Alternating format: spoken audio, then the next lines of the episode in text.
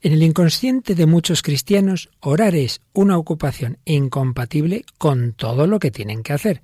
No tienen tiempo. Son palabras del Catecismo de la Iglesia Católica. Hoy hablamos de las dificultades del hombre contemporáneo para hacer oración. ¿Nos acompañas?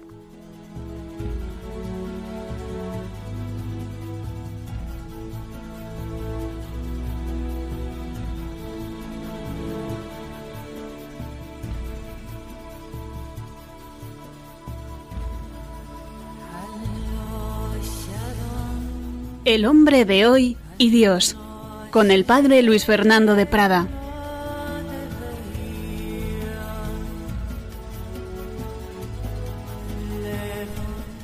Un cordial saludo, querida familia de Radio María. Un día más, una semana más, aquí estamos en El hombre de hoy y Dios. Y aquí seguimos hablando de ese tema tan importante, la oración, que como han dicho muchos santos padres es la respiración del alma, desde luego imprescindible para el cristiano pero en realidad para todo hombre, porque todo hombre está hecho para Dios y para el diálogo y el encuentro con Él, lo sepa o no lo sepa. Una oración muchas veces difícil, siempre lo ha sido, pero quizá en nuestra época todavía más. Por eso vamos a hablar hoy de las dificultades particulares de nuestro tiempo para la oración pero antes saludamos aquí a una chica que reza mucho, seguro que sí, Mónica del Álamo. ¿Qué tal, Mónica? Hola, padre, muy bien. ¿Te gusta a ti esto de la oración? Claro, claro. Mucho, ¿verdad? Pero más algunas familiares tuyas, ¿verdad? Que tienes alguna carmelita descalza, alguna cruzada de Santa María, alguna esclava de Cristo. Bueno, no sigamos, no sigamos. cientos por ahí. Sacerdotes, en fin, todo lo cual es imposible sin vida de oración. Vamos a seguir hablando de este tema tan importante, pero como siempre vamos a echar una miradita a los mensajes que has curioseado en nuestro muro de Facebook. Bueno, como siempre agradecemos eh, a todos vuestros comentarios. Eh, destacamos el de Francisco Armida Ternero, que nos recuerda que es necesario el verdadero silencio para un encuentro con Dios. O Marcos Díaz, que hace una reflexión sobre pues, lo que es hablar directo, como hacía Santa Teresa, y el problema pues, de las susceptibilidades para hablar directo. Y bueno, en general a todos muchas gracias. Pues así es, muchas gracias a todos. Y en el programa de hoy, como digo, vamos a seguir hablando de la oración, pero especialmente de este aspecto de aquello que muchas veces nos dificulta hacer oración. Después de una anécdota que nos servirá de introducción, pues iremos viendo doctrina, particularmente basada en el catecismo sobre este tema, pero como siempre en diálogo con el hombre contemporáneo. Una vez más, que a Mónica le gusta mucho, nos traes a este autor inglés, ¿verdad? Sí, a C.S. Luis, que le traemos otra vez. Con las cartas del diablo a su sobrino, que nos van a ayudar en este tema de la oración. Traemos música diversa, pero no voy a decir cuál porque como no estoy muy seguro la que usaremos, no sea que anunciemos una y luego no sea, porque aquí dejamos siempre algo verdad a la improvisación, que esperemos que sea del Espíritu Santo y no de nuestras saladuras. Pero sí que podemos decir que el testimonio de conversión de esta vez es de uno que fue uno de los más grandes actores de Hollywood, ¿verdad? Sí, de Gary Cooper. Gary Cooper, vamos a ver que se acercó y acabó en la Iglesia Católica y hoy en vez de cine traemos un fragmento de una serie de televisión. Que se llama Estudio 60. Estudio 60 con un fragmento interesantísimo de cara al tema de hoy, tema de la oración que comenzamos en esta edición 149 del hombre de hoy y Dios.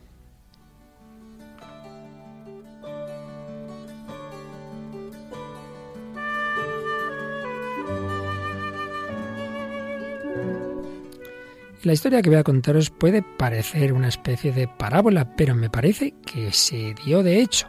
En cualquier caso, tiene mucho que enseñarnos.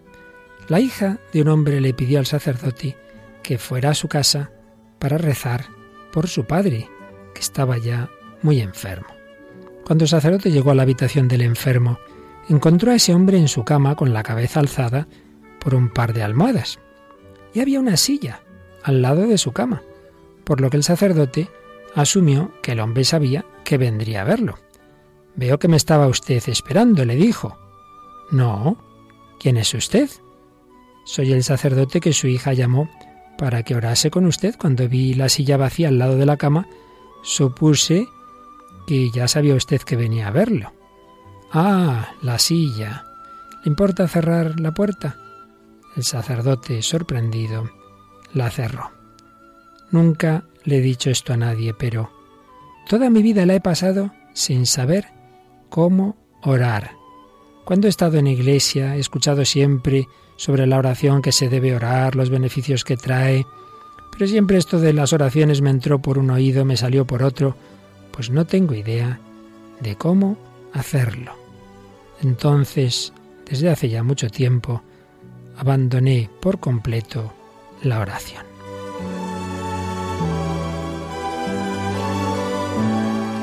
Esto ha sido así en mí hasta hace unos cuatro años, cuando conversando con mi mejor amigo me dijo José, esto de la oración es simplemente tener una conversación con Jesús. Así es como te sugiero que lo hagas. Te sientas en una silla y colocas otra silla vacía enfrente tuyo. Luego miras con fe a Jesús sentado delante de ti. No es algo de locos el hacerlo, pues Él nos dijo, yo estaré siempre con vosotros. Por lo tanto, le hablas y le escuchas, de la misma manera como lo estás haciendo conmigo ahora mismo. Y así lo hice una vez y me gustó tanto que lo he seguido haciendo unas dos horas diarias desde entonces. Siempre tengo mucho cuidado de que no me vea mi hija, pues pensaría que estoy loco, me internaría en una casa de locos. Sacerdote sintió una gran emoción al escuchar esto y le dijo a José que era muy bueno lo que había estado haciendo y que no dejara de hacerlo. Luego hizo una oración con él, le bendijo, le impuso la santa unción y se fue a su parroquia.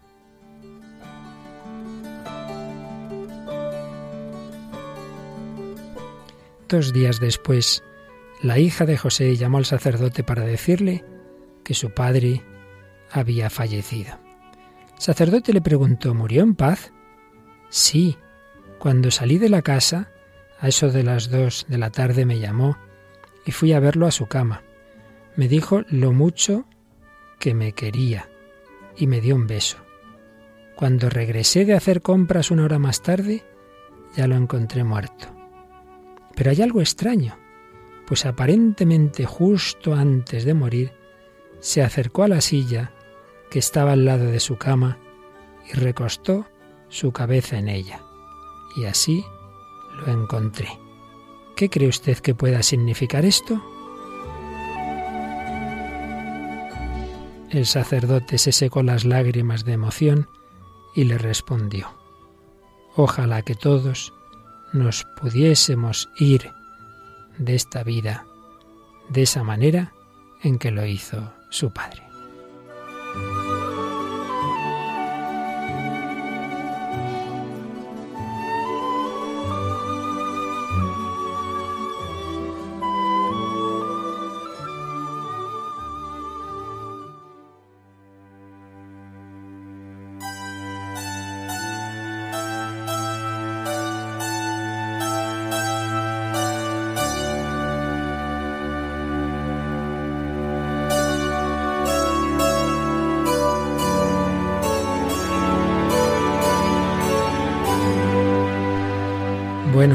Historia conmovedora, ¿verdad? Sí, la verdad es que sí. Ya la había oído alguna vez, pero cada vez que la vuelvo a escuchar, vamos, es, emocionante. La oración es ante todo eso, reclinar la cabeza en el corazón de Jesús, estar con Él, estar con quien sabemos que nos ama. Que decía Santa Teresa, no se trata de que se me ocurra esto, que sienta lo otro, se trata de vivir en la fe, esa presencia de Jesús. Estoy delante de alguien que me mira y escucha porque me ama me intento repetir esa frase siempre que intento hacer un rato de oración. Lo primero pienso eso, que estoy aquí delante de Jesús. Más aún, estoy apoyado en Jesús. Es lo principal, ese acto de fe en la presencia de Dios, ¿no te parece? Sí, realmente sí. Además así te pone como en situación, ¿no? Decir, bueno, pues ahí está Dios, ahí estoy yo y ya.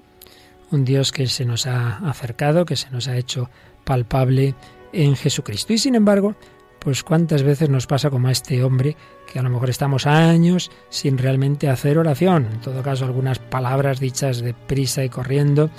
Esto ha sido siempre así, pero en nuestra época quizá todavía más es difícil hacer oración por diversas razones. Por ello, Después de varios programas en que hemos estado viendo temas de fondo, de contraste, entre la visión teológica de la oración cristiana y otros enfoques, siguiendo sobre todo aquel documento de la Congregación Palatina de la Fe del año 89 sobre las formas de la oración cristiana y otras formas de oración, hoy y quizá algún otro día, basándonos sobre todo en el catecismo, vamos a fijarnos en algunas de esas dificultades para el hombre de hoy hacer oración, porque este no es un programa propiamente de espiritualidad, no vamos a entrar en todos los detalles, ni mucho menos de iniciación a la oración, para eso hay muchos programas en Radio María muy buenos sobre cómo orar, sino en ese diálogo con el hombre de hoy, con la cultura contemporánea, pues vemos esas dificultades de la oración.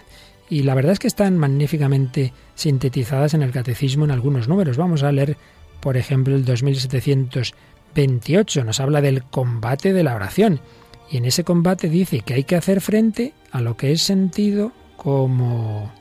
Fracasos en la oración, desaliento ante la sequedad, tristeza de no entregarnos totalmente al Señor porque tenemos muchos bienes, decepción por no ser escuchados según nuestra propia voluntad, herida de nuestro orgullo, que se endurece en nuestra indignidad de pecadores, alergia a la gratuidad de la oración. La conclusión es siempre la misma. ¿Para qué orar? Es necesario luchar con humildad, confianza y perseverancia si se quieren vencer estos obstáculos. Muchos obstáculos que el catecismo describe como fracasos en la oración. Me desanimo, estoy seco, es que por otro lado estoy triste porque hago oración, me pongo delante del Señor, pero sé que no me estoy entregando a Él como nos entregó el joven rico. Viene ahí la cita de ese pasaje, tenía muchos bienes y yo tampoco le doy todo al Señor. Por otro lado le he pedido tantas veces, no me escucha mi orgullo está herido porque me veo pecador y claro, aquí verme así tan mal delante de Dios, en fin, diversas dificultades que nos llevan a esa conclusión. ¿Para qué orar? ¿Para qué orar? Si es que no, no, no sirve de nada. Y por ello, dice el catecismo, de eso nada, hay que luchar con humildad, confianza y perseverancia. Humildad, humildad. No somos capaces ninguno de orar, pero humildemente pide al Señor su gracia. Confianza él no te va a pedir un imposible. Y perseverancia, no pretendas que es echar la monedita a la máquina y ya tiene que salir tu oración. No, todas las cosas importantes en la vida, como es las relaciones interpersonales, como es el amor, como es relación padres-hijos, nunca son cosa de un día, ni de un mes, ni de un año. Son de toda la vida. Pues no pretendas con Dios solucionarlo todo con un método asimil, orar sin esfuerzo en tres meses. No, las cosas no son así, ¿verdad? Bueno, ¿y qué más nos dice de dificultades en la oración al catecismo. Por ejemplo, vamos al 2726.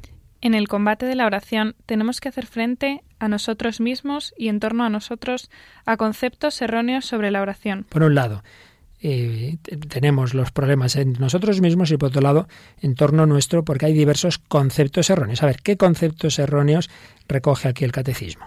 Unos ven en ella una simple operación psicológica. De esto hablábamos con aquel documento de la Coración por la Doctrina de la Fe. Acentuar mucho el aspecto psicológico, yo me concentro, yo me meto en mí mismo y sigue diciendo también otros un esfuerzo de concentración para llegar a un vacío mental. Sobre todo iba por ahí ese documento, como si esto se tratara en el modo oriental de concentrarme y llegar a no pensar nada, entonces me relajo, tengo un vacío mental. Eso no es la oración cristiana.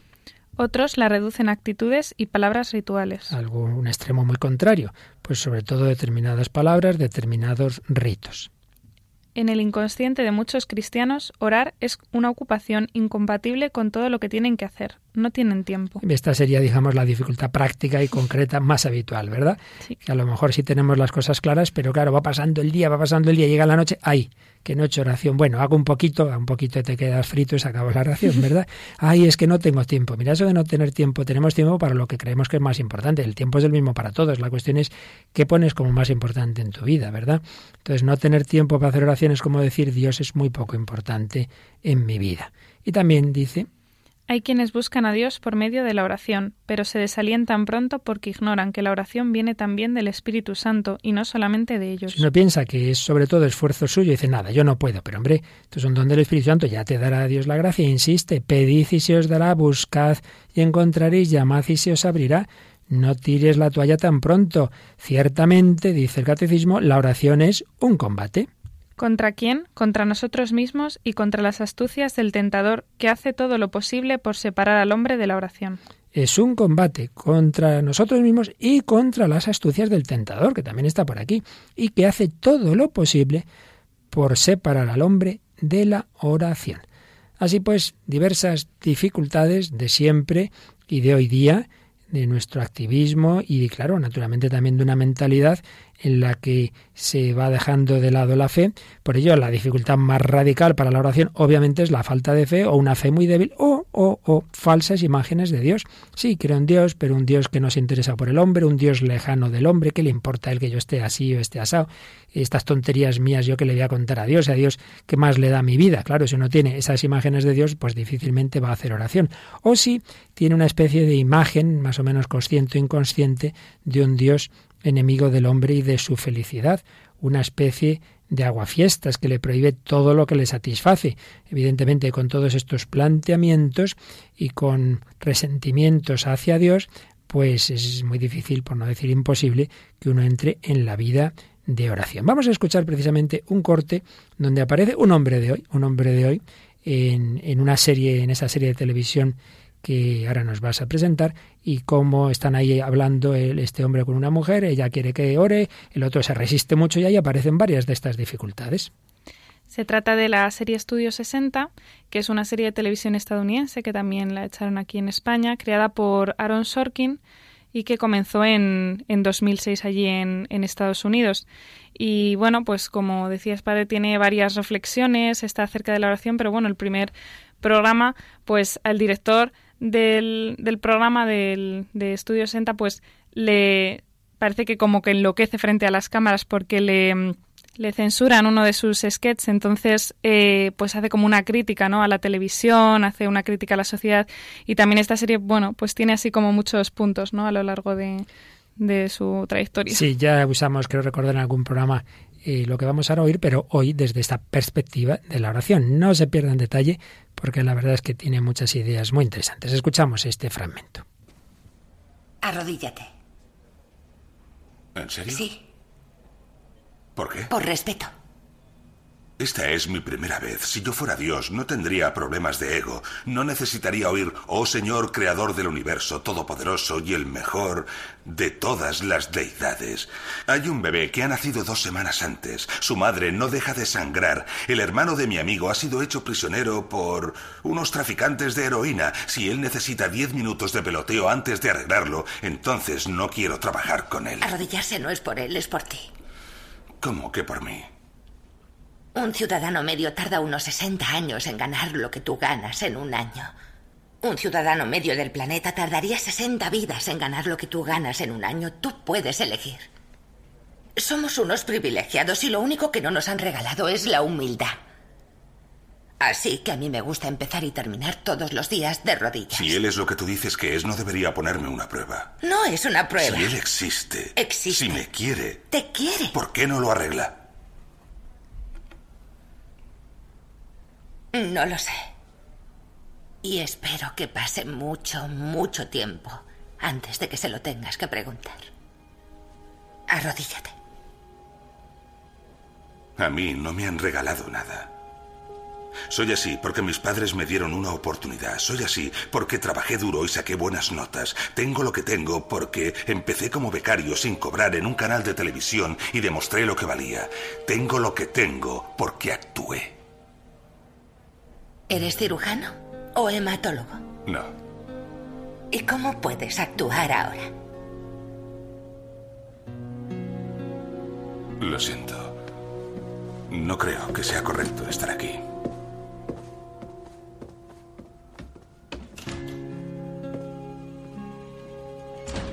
Sé que no es el momento, pero en algunas cosas tiene razón. Un diálogo muy interesante. La serie está en un momento de crisis, han pasado distintas circunstancias difíciles en su vida y ella es la única mujer creyente cristiana de su entorno y por eso se produce este diálogo. ¿En qué te has fijado, Mónica? Pues la verdad es que tal y como empieza el diálogo, ¿no? Esa que le dice arrodíllate y habla como del ego de Dios, ¿no? Que es que es una, una, cosa que yo he discutido con mucha gente y me llama la atención la forma en que eh, antropologizamos a Dios, ¿no? Que parece que Dios es eh, como nosotros y entonces como nosotros eh, no mm, somos asá, pues Dios tiene que ser asá. Entonces, pues es curioso, ¿no? Como nos cuesta pensar que, que Dios es lo más grande y que la verdad es saber que Él es lo más grande, ¿no? No que confundimos lo que es la humildad. Y también hablando de, de la humildad que hablábamos antes, ¿no? Que es necesaria para la oración, pues que llega un momento que dice, a mí no me han regalado nada, ¿no? O sea, ¿quién puede decir eso, no? A mí no me han regalado nada. O sea, si es que todo lo que tenemos es dado. Sí, ciertamente es una dificultad muy grande para hacer oración y en general para las relaciones interpersonales, la persona que se crea que todo lo ha conseguido por sus fuerzas. Seguida le lleva a la autosuficiencia, a la soberbia. Es radicalmente falso. Para empezar, te han regalado la vida. Que yo sepa, nadie se la ha dado a sí mismo la vida. Pero además, si en esos primeros años de la vida no te están cuidando en todos los sentidos, pues estamos en las mismas, en todos, físicamente, psicológicamente, en la lengua y esas cualidades con las que tú has trabajado y has ganado dinero, pues tampoco te las has dado a ti mismo. Ha habido personas que te han educado, has tenido familiares, has tenido profesores, has tenido médicos, etcétera, etcétera, etcétera. El porcentaje de lo que hemos hecho por nosotros mismos sin los demás es mínimo. Y en último término, por supuesto, todo es don de Dios. Por ello es tan importante la conciencia de gratuidad.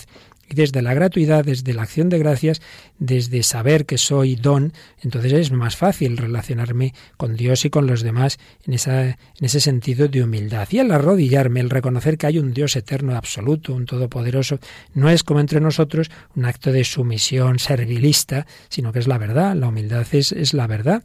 Y no es que Dios lo necesite, somos nosotros los que necesitamos darnos cuenta de cuál es la verdad. Y no es un peloteo. Y claro, por supuesto está el tema de siempre, el tema del sufrimiento. Si Dios es bueno, entonces ¿por qué no arregla esto en un minuto? Bueno, y le contesta, ya no lo sé, ya nos lo explicará, aunque prefiero que no sea muy deprisa, ¿verdad? Pues eso significaría que te ibas a morir ya pronto y te ibas a enterar. Bueno, ya llegará. Es verdad, no lo entendemos. Es curioso que al final le dice al Señor, en algo tienes razón, no, no acabo de entenderte, ¿vale? ¿Vale?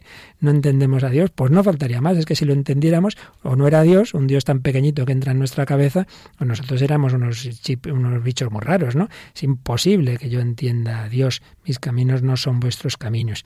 Pero ciertamente es fundamental esa actitud de humildad, de gratuidad y de decir, vale, no entiendo, pero me fío. La fe no es entender, la fe es fiarse.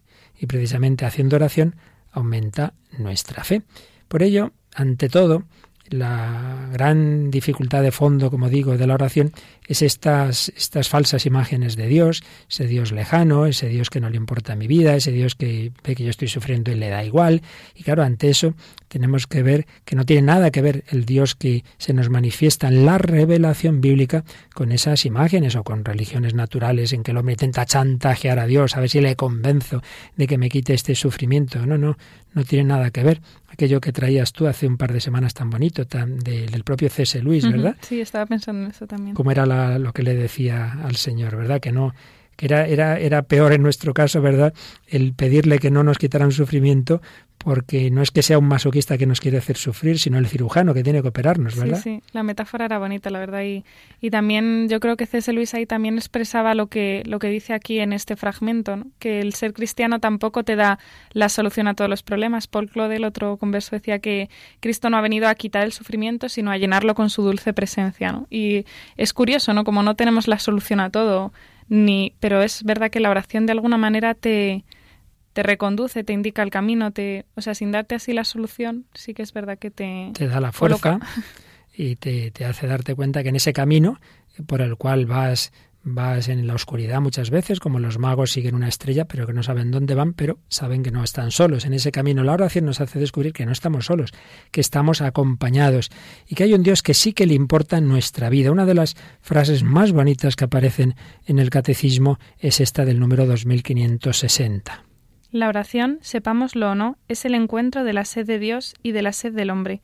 Dios tiene sed de que el hombre tenga sed de él. Dios no es un Dios lejano, indiferente, no es el primer motor inmóvil de Aristóteles, no es el Dios de muchas religiones, un Dios lejano al que se adora a distancia, pero que en el fondo no tiene amor por el hombre, que le da igual. De eso nada. Dios tiene sed de que el hombre tenga sed de él, porque Dios sabe que nuestra felicidad es precisamente él mismo y por eso tiene sed, tiene ese deseo de que seamos felices encontrándonos con él, porque es que no podemos tener otra felicidad. Eso está claro. Pues bien, ese Dios que nos conoce, que está cerca, que nos ama, se ha hecho carne en Jesucristo. Por eso la oración cristiana es, dice también el catecismo, una respuesta de amor a la sed del Hijo único. Y es en expresión de Santa Teresa, que ya hemos citado varias veces en este programa, en los días anteriores, el tratar de amistad con quien sabemos que nos ama, porque el Señor ya nos ha dicho, por ejemplo en Proverbios 8:31, que sus delicias son estar con los hijos de los hombres. Y por otro lado también nos aparta muchas veces de Dios, antes lo decía el catecismo, nuestra conciencia de que somos pecadores. Yo cómo voy a ponerme con Dios con el desastre que soy. Y yo ahí, Mónica, me, siempre me hace mucho bien recordar una frase de Jesús, no he venido a por los justos, sino a por los pecadores, no necesitan médicos los sanos, sino los enfermos. Sabes que Santa Teresa estuvo bastante tiempo, siendo ya carmelita, que no se atrevía a hacer oración. Sí, es curioso cómo, cómo se mete ahí la tentación con una cosa que nos puede parecer así tan, tan ajena, pues eso, decir que, que, que no somos dignos de la oración, que cómo vamos a hacer oración, ¿no? Y ahí la humildad de decir, pues es que claro que no soy digno de la oración, pero es que ni siquiera cuando parece que lo soy. Nunca lo somos, pero lo necesito. No soy digno, no soy digno de que entres en mi casa, pero una palabra tuya bastará para sanarme. Santa Teresa tuvo esa época tibia y dice, si yo estoy tibia, ¿con qué cara me pongo aquí delante de un sagrario una hora de oración? Me muero de vergüenza. Entonces dejó de hacer oración, hasta que ya le hizo caer en la cuenta a un confesor que era un error gravísimo, que precisamente porque estaba mal tenía que ponerse delante del Señor a pedir ayuda. Y entonces ella lo dice, ahí por favor el que me lea, que no cometa este error, que no deje en la oración. Sí, en eso muchas veces. Muchísimo, que el, el que no deja la oración, aunque sea trancas y barrancas, llegará al puerto, pero que no la deje, que no la deje, que no cometa ese error que yo cometí. Importancia fundamental de la conciencia de un Dios cercano, del amor misericordioso, de que Jesucristo nos ama como somos, pecadores, de que quiere hacernos felices y de que la oración es ese trato de amistad con el amigo fiel que nunca falla. Por supuesto, tenemos que estar en relación con él todo el día, pero una cosa es estar pensando en una persona durante el día y otra es estar a solas con él. Pues bien, la oración es ese momento especial del día con el que, en el que tenemos ese diálogo particular con esa persona viva, Jesucristo, Dios y hombre verdadero, que me lleva al diálogo con el Padre, en el Espíritu Santo, con la Virgen, etcétera, pero siempre todo a través de Jesucristo. Y aquí hay un punto muy, muy importante. Es que el cristianismo no es mera imitación de un modelo histórico. Hubo un Jesús que nos dio modelo de valores, de entrega, vale, pues muy bien, admiro a ese personaje histórico. No, no, no, no. Que está vivo, es que tú puedes hablar con él ahora mismo, es que el mismo que estaba con los apóstoles, tú puedes encontrarte con él. Es que como hemos recordado más de una vez, Santa Teresa cuando le decían, ay, qué suerte tuvieran los apóstoles que convivieron con Jesús, decía, pero oiga, que yo puedo entrar en la capilla ahora mismo y le tengo en el sagrario. A lo mejor los apóstoles decían, ¿dónde está Jesús hoy?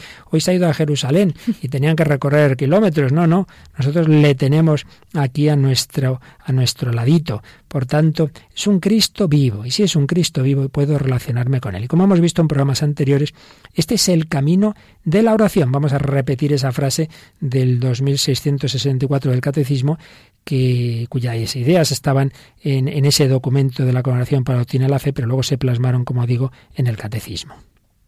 La santa humanidad de Jesús es el camino por el que el Espíritu Santo nos enseña a orar a Dios nuestro Padre. La santa humanidad de Jesús, no vayamos por otros caminos. Y por otro lado, el unirnos con Jesús no nos lleva a un intimismo, ahí Jesús y yo, que bien estamos, sino que ese trato con Cristo nos va cambiando, nos va transformando. La amistad o encuentra iguales o hace iguales. Entonces la oración nos va transformando el corazón, nos va centrando en el Señor y por tanto también nos va dando un corazón como el suyo, abierto a los demás, un corazón lleno de caridad y un corazón que va a responder a la misión que el Señor nos encomiende a cada uno de nosotros. Bien, hemos estado viendo en días pasados cómo la oración está en todo tipo de música, en la música pop, en la música country, en la música eh, clásica, por supuesto, no digamos, música sagrada. Bueno, pues hoy vamos a ver algún ejemplo más. Por ejemplo, hay una, hay una canción preciosa, un aleluya precioso, compuesto por, por Cohen, y que me parece que traes una versión de otro cantante ya fallecido, ¿verdad? Sí, esta versión es de Jeff Buckley, eh, pero bueno, como decías, pues la canción de Aleluya pues la escribió Leonard Cohen, la publicó en su álbum Various Positions en 1984, pero bueno, luego hay varias versiones, pero es verdad que esta es, es muy bonita y de hecho la considera muchas veces la, la versión definitiva y, y, así como la más bonita. Entonces, sí, la interpretaba con una con una voz realmente y con, un, con una delicadeza muy grande, un hombre que tuvo una muerte que un poco misteriosa y por tanto también vamos a encomendar a tantos cantantes, a tantos artistas, a tantas personas que han buscado a Dios y que muchas veces lo habrán encontrado o no, en fin, tantos que han muerto de formas a veces no las más eh, deseables, ¿verdad? Pues también pedimos por todos ellos. Don't really care for music, do you? Well, it goes like this the fourth, the fifth, the minor fall, and the major lift, the baffled king composing.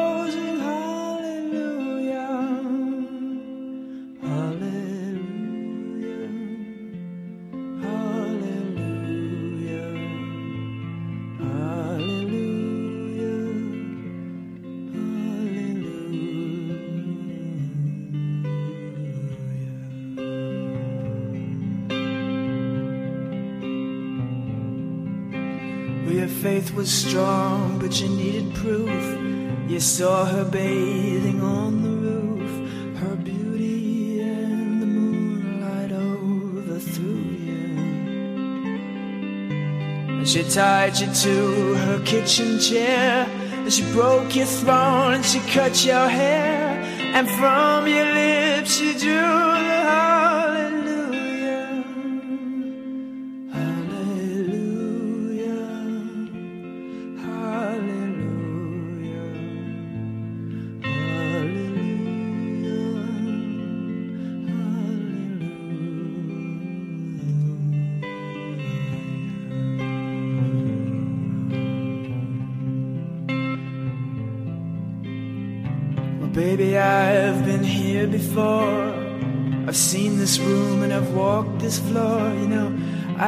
used to live alone before I knew you.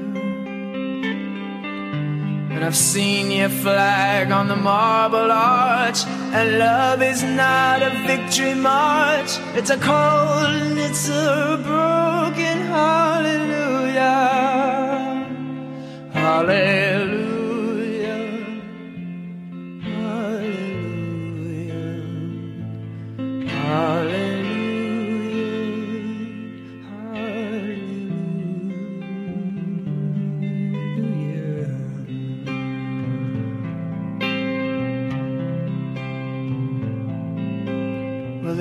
Time when you let me know what's really going on below, but now you never show that to me, do you? But remember when I moved in you, and the holy dove was moving too, and every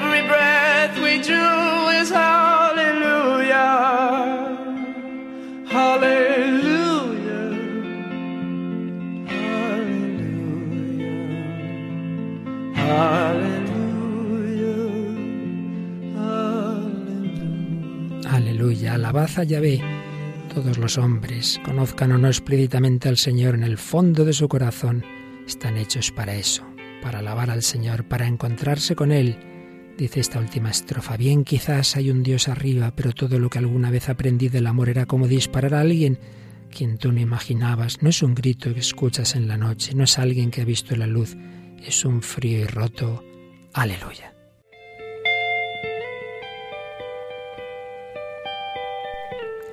Aleluya de Leonard Cohen, interpretado por Jeff Ackley. Estamos aquí en Radio María, en El Hombre de Hoy Dios, hablando de la oración, esa oración que atraviesa toda la cultura del hombre contemporáneo.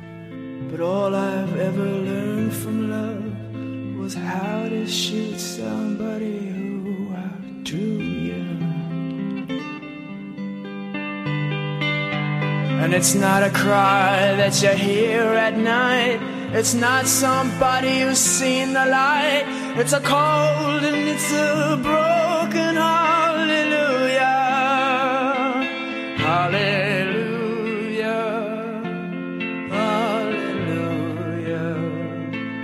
Hallelujah. Realmente una interpretación preciosa, ¿eh, Mónica? Sí, realmente sí.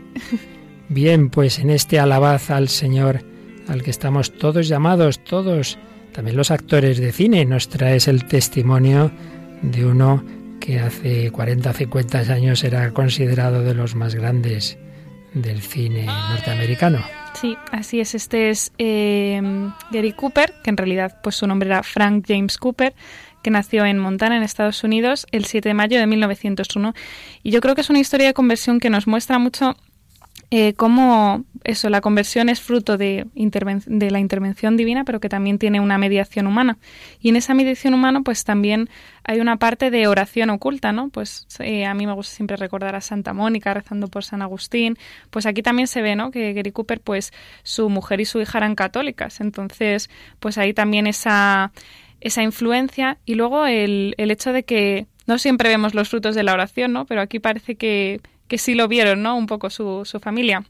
Cuentan que una anécdota así divertida y es que se fueron, eh, Cooper acompañó a su, a su mujer y a su hija a ver a, al Papa Pío XII y que, y que, pues bueno, estaban todos ahí llenos de entusiasmo en la sala del Vaticano. Dicen que habían comprado rosarios, anillos, medallas para que los bendijera a su santidad. Y dice su hija en el libro, eh, escribe, y papá tenía un buen puñado de estos objetos en sus manos. Cuando el Papa llegó a su lado quiso arrodillarse para besarle la mano y perdió un poco el equilibrio. Se le cayeron entonces todas las medallas, perlas y rosarios que rodaron con estrépito por toda la habitación.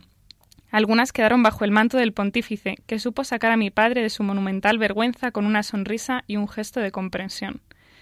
A mitad de los 50, sigue recordando su hija, comenzó a pensar en su posible conversión. Bueno, esto es una anécdota así curiosa, ¿no? Pero se ve que él acompañaba a su familia, les acompañaba a misa. Dice su hija Mary que, no hablaba mucho de ello, ¿no? Que simplemente, pues, en ese silencio les acompañaba a misa, él seguía su vida, pero que mm, empezaba, ¿no? A, a tener cierto cariño por el padre Harold Ford que por sus pues sus sermones tal y resulta pues que se hicieron amigos y, y, así pues poco a poco fue yendo a la fe no y de hecho pues le recomienda eh, el padre Henry Ford le Harold Ford le, le recomienda eh, La montaña de los siete círculos, que es la autobiografía de, de Thomas Merton, del monje Thomas Merton, que también narra su conversión.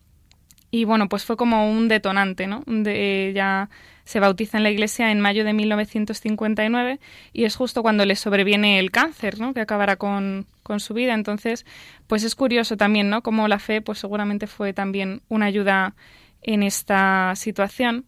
Y luego lo que es bonito también, pues es esa influencia en el mundo en el que él se movía, ¿no? De sus amigos actores, escritores. En particular, pues se habla de, de Hemingway, que fue un gran amigo suyo, ¿no? Y que se recuerda que pocas semanas antes de la muerte del actor, Hablaron largo y tendido sobre el catolicismo y que al final, con la voz muy seria, Gary Cooper le dijo Tú sabes que tomé la decisión correcta. Y según reconoció después Hemingway, pues esta conversación le, le marcó mucho, ¿no?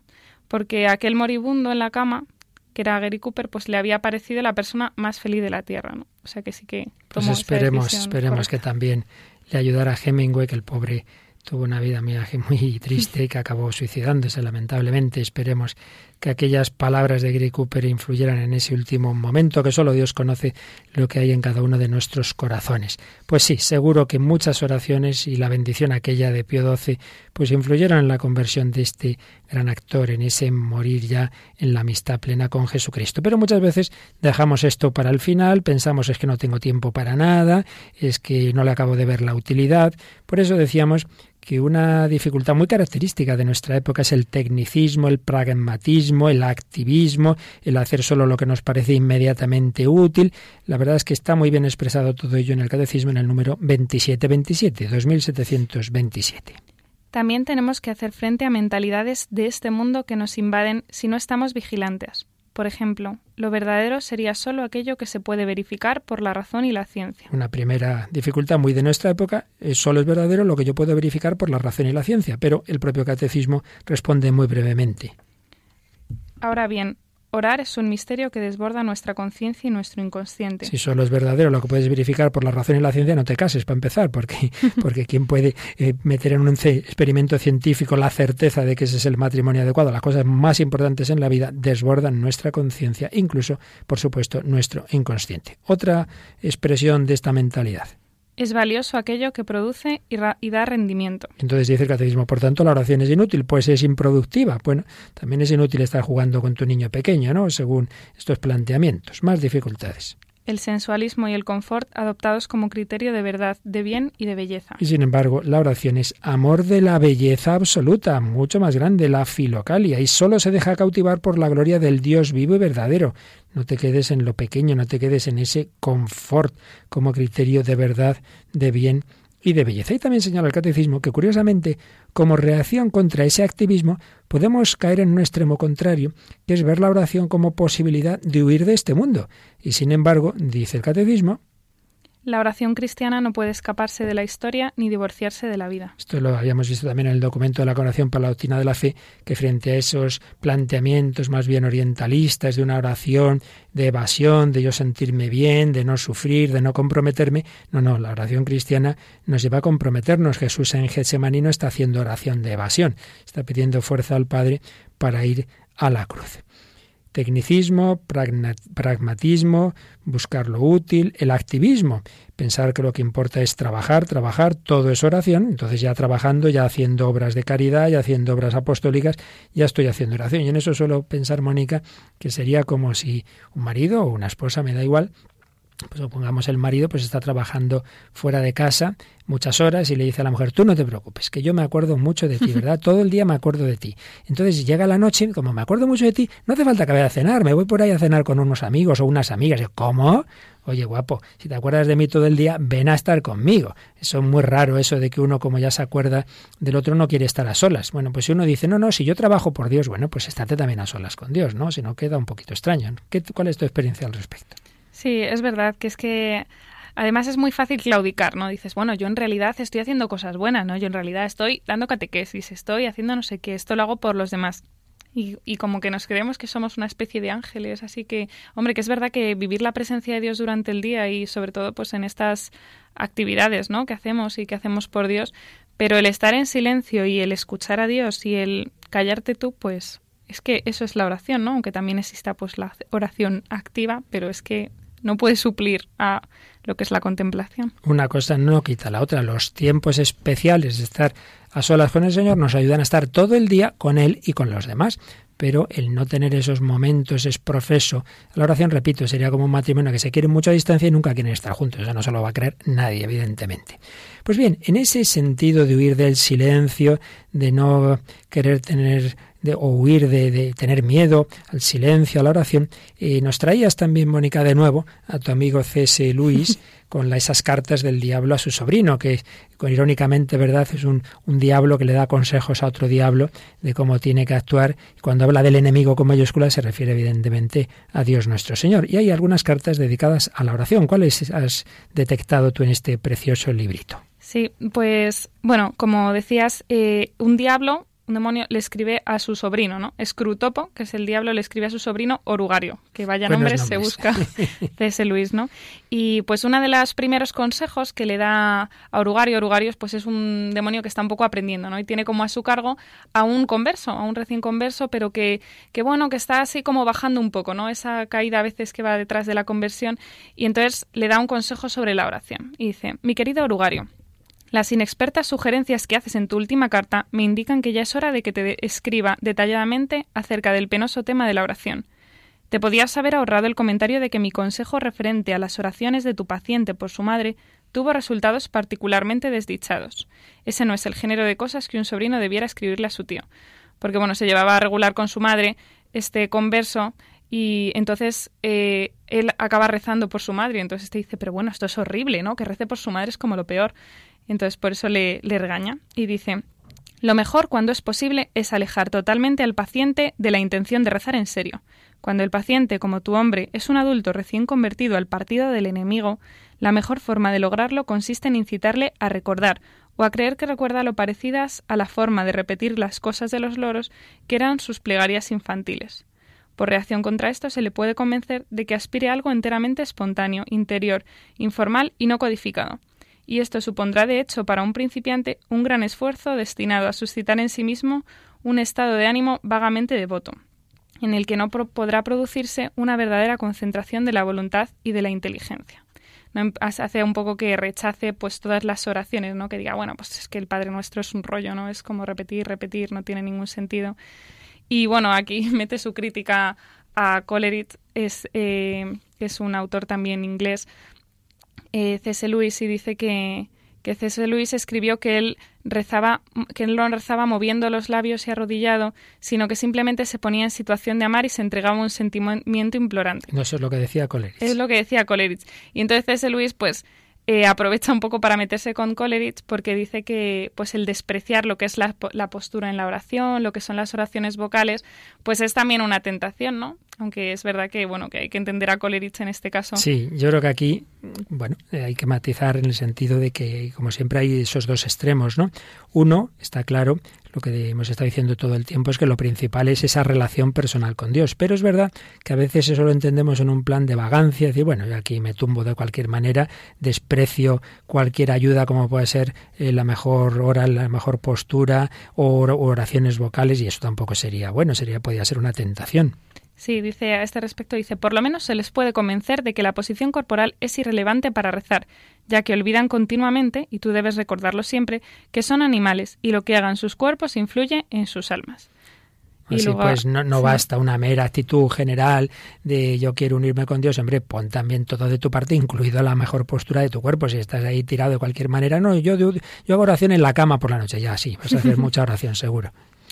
Y luego, pues da como otro consejo. Es que es curioso que aquí C.S. Luis, pues da su consejo, pues desde la parte opuesta, ¿no? Hmm. Dice, si esto falla, debes recurrir a una forma más sutil de desviar sus intenciones. Mientras estén pendientes del enemigo, estamos vencidos, pero hay formas de evitar que se ocupen de él. La más sencilla consiste en desviar su mirada de él hacia ellos mismos haz que se dediquen a contemplar sus propias mentes y que traten de suscitar en ellas, por obra de su propia voluntad, sentimientos o sensaciones. Esto es muy importante y hablamos de ello en programas anteriores, que es un engaño el reducir la oración a una introspección, a mirarme a mí mismo, a mirarme al ombligo, eh, a mi vacío mental. Y, pero sí, sí, pero, pero lo que tienes que hacer es mirar al Señor, es centrarte en Él, es estar con Él. Volvemos a Santa Teresa, la amistad es, la oración es tratar de amistad con quien sabemos que nos ama. Mira a Jesucristo, no te quedes ahí en, en la nada, en, en, en babia que, que solemos decir, ¿verdad? Ahí en las musarañas. Es una gran tentación. ¿Qué más enseñanzas nos da C.S. Luis sobre la oración en este librito? Pues da muchas, pero por seleccionar alguna le dice, enseñales a medir el valor de cada oración por su eficacia para provocar el sentimiento deseado y no dejes que lleguen a sospechar hasta qué punto esa clase de éxitos o fracasos depende de que estén sanos o enfermos, frescos o cansados en ese momento. Muy importante en nuestra época tan emotivista, tan romanticista y si no siento nada, mi oración no sirve para nada y por tanto la dejo, hombre. Es como reducir el amor también al sentimiento, pues hay épocas en que se siente mucho el amor a los padres, a los esposos, a los hijos y épocas en que no, pero lo importante es estar, no es necesariamente el sentir. Y bueno, luego en la historia de, de, este converso, ¿no? que tiene Orugario a su cargo, pues hay un momento en el que va bajando, bajando, bajando, bajando, y los demonios pues se ponen muy contentos, pero de repente hay algo que cambia en su vida, y es curiosamente pues un paseo hacia el molino, un paseo tranquilo, así en el silencio, en el que reflexiona, ¿no? y se da cuenta de estas cosas, y aquí eh, Scrutopo le dice a su sobrino, dice, pero bueno, ¿cómo le has dejado, no? Quedarse en silencio, ¿cómo le has dejado irse, que disfrute del silencio? Es que ahí habla Dios y dice una frase muy importante, dice, como debieras saber, la nube asfixiante que te impidió atacar al paciente durante el paseo de regreso del viejo molino es un fenómeno muy conocido. Es el arma más brutal del enemigo y generalmente aparece cuando él se hace directamente presente al paciente, bajo ciertas formas aún no completamente clasificadas. Algunos humanos están permanentemente envueltos en ella y nos resultan, por tanto, totalmente inaccesibles. Se hace como una una reflexión de que es que la oración también actúa Dios, ¿no? Bueno, también no, actúa principalmente Dios y que hasta el punto de que no fue capaz de atacarle, ¿no? El demonio no fue capaz de confundirle. Muy sugerente, aconsejamos que os las leáis enteras, que es un libro pequeñito, ¿verdad? Cartas del Diablo a su sobrino de C.S. Lewis, el autor de las crónicas de Narnia. Bueno, como siempre nos pasa, se nos ha ido el tiempo, no nos ha dado tiempo a muchas cosas, pero vamos a terminar con una enseñanza también a modo de oración de nuestro buen amigo el padre Gonzalo Mazarrasa. Hace años grababa, aquí un programa. Vamos a oír la introducción que hacía una de sus canciones más bonitas, la canción que nos va a enseñar que lo importante en la oración es estar con el Señor, no que yo sienta, no que yo saque esto, que saque el otro, que yo me pongo delante del Señor, sobre todo si me voy a la capilla, si me pongo ante el sagrario, le escucho, estás haciendo la mejor oración. Se lo pedimos así al Señor. Es una canción que, que le dice a Jesucristo que Él es el único absoluto, que Él es el, el número uno y que no hay ni siquiera un número dos, que Él es el todo en nuestra vida.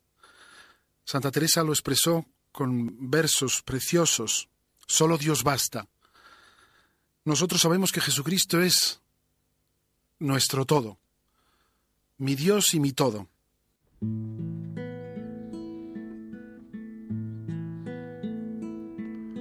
Me basta porque sé que estás aquí, encerrado en una urna de cristal, volando a lomos de una nube gris, caminando de nuevo sobre el mar. Me basta porque sé que estás aquí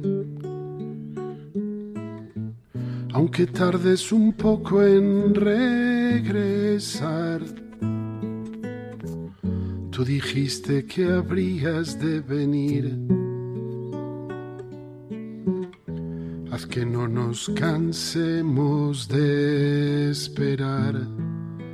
Me basta porque sé que estás aquí. Aunque no se te oiga respirar. y ni siquiera el corazón latir. Me basta con tu nombre pronunciar. Me basta porque sé que estás aquí. Preparándonos una eternidad. Aunque tengamos antes que morir para poder después resucitar. Basta porque sé que estás aquí y que nada nos puede separar. Ni la angustia, ni el hambre, ni el sufrir ni el peligro, la espada o la precariedad. Me basta porque sé que estás aquí y que eres el principio y el final, que te obedece el tiempo y el sol sale para ti que das orden al viento y deja de soplar. Me basta porque sé que estás aquí y que pronto nos hemos de encontrar, que nuestra travesía tiene un fin tú estás esperando a la orilla del mar. Me basta con poder decir que sí y darte mi permiso para entrar. Que tu palabra se haga carne en mí y que se cumpla así todo tu voluntad. Me basta si al morir puedo decir que todo se ha cumplido y exhalar el último suspiro inclinándome hacia ti para rendir mi espíritu y luego volar. Me basta porque sé que así te basta a ti. Me bastará que el día poder escuchar que pronuncias mi nombre para bendecir y olvidas todo lo que pude hacer de mal me bastará.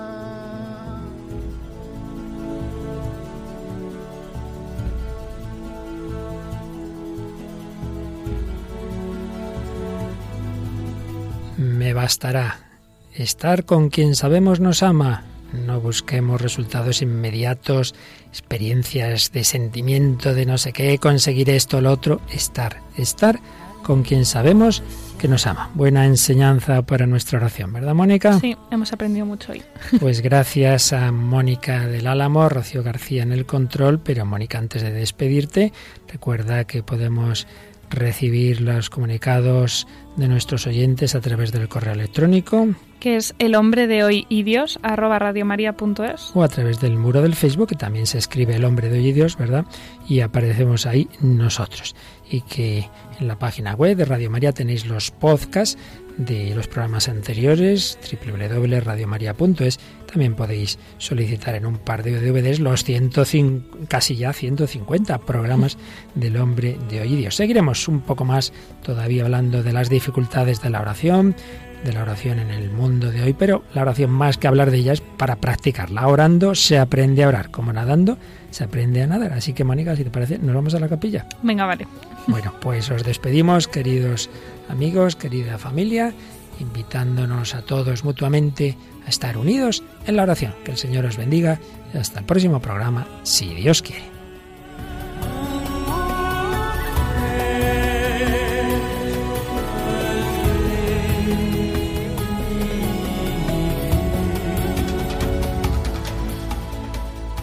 Así concluye El hombre de hoy y Dios, un programa dirigido en Radio María por el Padre Luis Fernando de Prada.